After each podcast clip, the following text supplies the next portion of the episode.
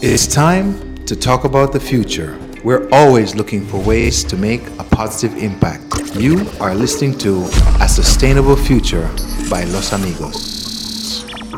Hello, everyone who is listening and seeing us here on the camera, maybe on YouTube later, but mostly we produce this podcast for iTunes. This is number eight of our podcast series, and today we are here with Carlos. Carlos, how is it going? Hey Nico, I'm good and I'm glad to be here with you um, for this new generation of podcast because we have this new brand new equipment. Yeah, if you can't see us, we have yeah brand new equipment here. We have a um, sound engineer who installed us the most advanced equipment we ever had. So hopefully you hear us now with crystal clear sound. Carlos is here with us, but Carlos is actually here with us every day because you're part of our team. It's funny that we're doing this two, two not English native speaker doing this podcast now in uh, in English. So hopefully, hopefully you uh, be not too hard with our English. So it's interesting to have you here today. Thank you for doing this because you did something extraordinary with the team right now. You organized a special event we have this Saturday. Tell us about this event and what it's all about. Well, First of all, that's funny that you t- that you say that we are doing this podcast in, in English uh, because I believe that Tulum is an international community. That's right. And Los Amigos, it's uh, one very very nice brand that it's uh, building this international community uh, since 2012 here in Tulum, and for me, that's very special. And um, well, this this event that we will be doing and What was the idea with the event? Yeah. Well, that's this is the first time we're doing this, right? Exactly. Well, not in this form, but In this form, we, yeah. we, we, we've been doing this kind of uh, events, but in the past. Well, so this is like a summit, but we want we wanted to make it more like a festival, uh, a festival of cultures in Tulum, and we will gathering in Los Amigos Cine or new or old uh, movie room here in, in Tulum, and we will be inviting all Tulum people to join us and have a open space for talks about sustainability in, in its natural and most purest way. Like uh, we're inviting cultural organizations um, from all kinds, from architecture to to children, you know, and people we will will be here in Tulum, like talking about what they do in communities to make Tulum better, a more uh, sustainable way of thriving uh, economically. Uh, we want to progress more, but without compromising our future or the future generations in Tulum. And I think this event is very important for community in Tulum, so they can come together and talk between they them and say what they are doing and inspire others to do more for their communities and small groups in Tulum. Because here it's a really big international community and we Los Amigos want to close the, bre- the, the, the, the gap between between groups you know? Yeah, remember you came to me and said, Nico, we're doing so much incredible things for this town, but the town doesn't know about it and all the people living here. So we, we, sh- we should invite more the local community and explain what we do because there's a lot of things they can learn actually from the activities we do inside the companies and give it to them to have even a bigger impact, right? Exactly. People should be more acknowledged of what Los Amigos do in Tulum and what are what are our goals for for make a more sustainable Tulum, introducing technologies, ga- gathering with people, making Tulum better, step by step, right? Yeah. And, and I think that's something really really cool that the, the Los Amigos company do do for Tulum, and I think these kind of events will be more and more often so we can gather more people and make the people listen to to their hearts you know because at, uh, actually uh, we, we think that being sustainable is more, be more aware aware of themselves so if you're aware of yourself you can do more for for you and and that will be doing more for your community Yeah. You have this great line here. One of your dreams is to trade uh, conscience about that people understand that the, the whole universe is connected. Tell us about that. Well, that's a really interesting point because at the end of the day, even science can uh, can can approve that you know that all people are connected somehow, you know, chemically with the universe, and if you are here in Tulum, you can feel that connection more because there is a lot of nature here. And when you look at nature you you reflect yourself into the nature. And then you see how big we are. You can look at the stars you can look at the at the moon and and then you see okay that's that's big right and that's inside of all of us and when you when you look at it you you you, you feel more in connection with with your own nature Right.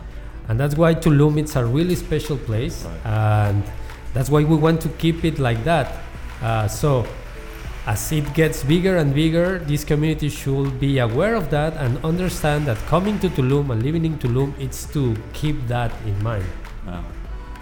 I think we kind of having the luxury living in Tulum because it's still a small town and feeling this connection, appreciate this connection. And one of the ideas is to transmit this connection to other places who maybe don't live in the natural environment like we blessed in, in Tulum. Right? So I think this forum can be a great platform. Just to start now, we just started, so it's we have we have also not a community we want to talk to. We have also a lot of expert who see the activities we're doing all the time and they feel the connection with us.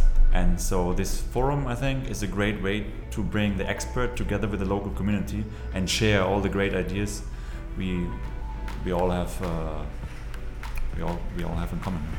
Exactly.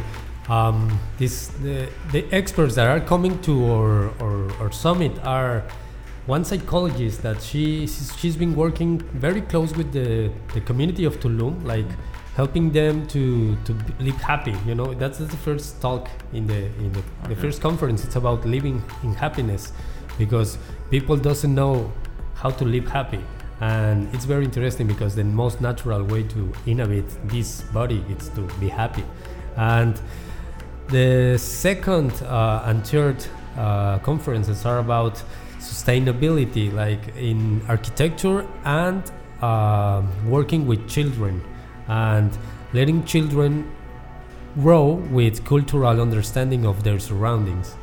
And after that we will have another conference about technology with you that you will well tell everything that los amigos is uh, but it's very interesting and what i like about this conference is that not not the the common conference of los amigos. It's very different because it's your own understanding as a foreigner that come here and feel that in tulum right? Can you tell us more about your your your talk your conference? Okay, yeah, yeah. I'm gonna have one little talk too, and it's mainly because I'm a foreigner, so I'm really grateful to have the opportunity to live in this country, to work with Mexicans. You guys are amazing, right? I say always the most important thing is the people in this country. So as I fall in love, I fall literally in love with the people. And uh, as we created the company, we were not developers, but we saw development and thought, I think we can do something different. Because sustainable development didn't happen really in Mexico so much. And not a lot of people planned long term and didn't plan and didn't didn't didn't knew much about the impact in the environment, neither in the social community. So we started with with uh, with this develop so is, um, with a different approach to make sustainable development with the three P's or the three areas like the the economy, the the impact in the environment and the in- impact in the social community. So we're trying to make a positive impact in all the three areas. And it's just a nice history, tr- telling our honest story from how, how we got here. What was a dream? It was a dream to be, go to Mexico as a tourist. It was a dream to learn the language. And it was a dream to start our first project. And now it's a dream to fly uh, over the jungle with the first passenger drone in the world. So we're really excited about everything we, we're doing and put a lot of passion and effort in, in every every single project. And yeah, everything everything we do, we do it with a mission above us to make a positive impact.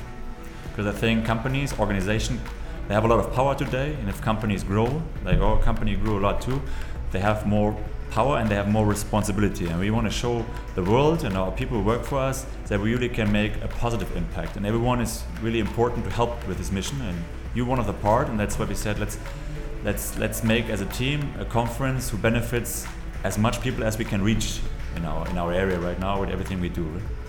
So I'm happy just to be part of it. Cool. Yeah. Well, So I'm happy to share. this event will be our first, and I hope will be the first of many. And we invite everyone who's listening to this to to see it, to see what what Los Amigos is doing, but also what other organizations and persons are doing for the community of Tulum, and live Tulum not just by the the live it by the core, not just live to Tulum by what you see in tourism places, but go inside the, the roots and live to Tulum with the people, reach reach them and close the gaps between tourism and real living in Tulum. That's that's very important for us to to have it in mind. You made a nice transition too, because okay, I'm a foreigner. I moved from Germany to Mexico, but you moved from Mexico City, one of the most densest city in the world. Yeah. You moved to Tulum. So you, how was that switch for you? Well, I have been coming to Tulum for for years, and once a tourist. I yeah, as a tourist, yeah, yeah. But uh, the the opportunity that I had to come to Los Amigos was really amazing because you live very different, and and I love working here in Los Amigos because you work all time rush, you know. But then you go out of the office and everything is peace and calm, and that's why I, I think living in Tulum can be just as perfect as living in the city, but without the hassle and the stress and all the all the things that are in the city that we don't like that much. So I, I believe Tulum is the paradise, and, and I'm compromised to keep it like it is. Awesome, Carlos. Thank you very much for being here to do this in English. The most we can hope for is Saturday because we're sitting in the studio right now and it's raining heavily. Hopefully, Yeah. what's the name of the the god of the of the rain? Chuck Chakmol, Chakmol. Chakmol. Here in Mayan, it's Chakmol. So we don't have rain on Saturday, but actually the conference are inside of the cinema, which 100% uh, inside. But we have also the the garden area, the jungle area. We want to extend the whole event a little bit. So if you hear this before this Saturday, which is uh, 26, right? Yeah. then be happy to join. It's completely free, and we have hopefully some interesting conferences. Carlos going to be there. I'm going to be there later on, and yeah, hopefully that was interesting. And hear or see each other on the next podcast. Thank you. Hasta luego. Thank you, Nico. Carlos. Thank you, guys. See you later. It's time to talk about the future. We're always looking for ways to make a positive impact. You are listening to A Sustainable Future by Los Amigos.